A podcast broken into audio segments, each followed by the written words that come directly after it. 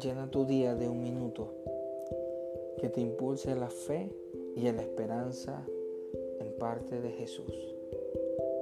Estamos en tiempos donde la esperanza es el arma para seguir adelante.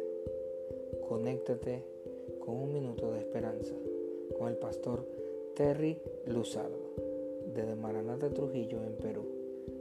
Bendiciones.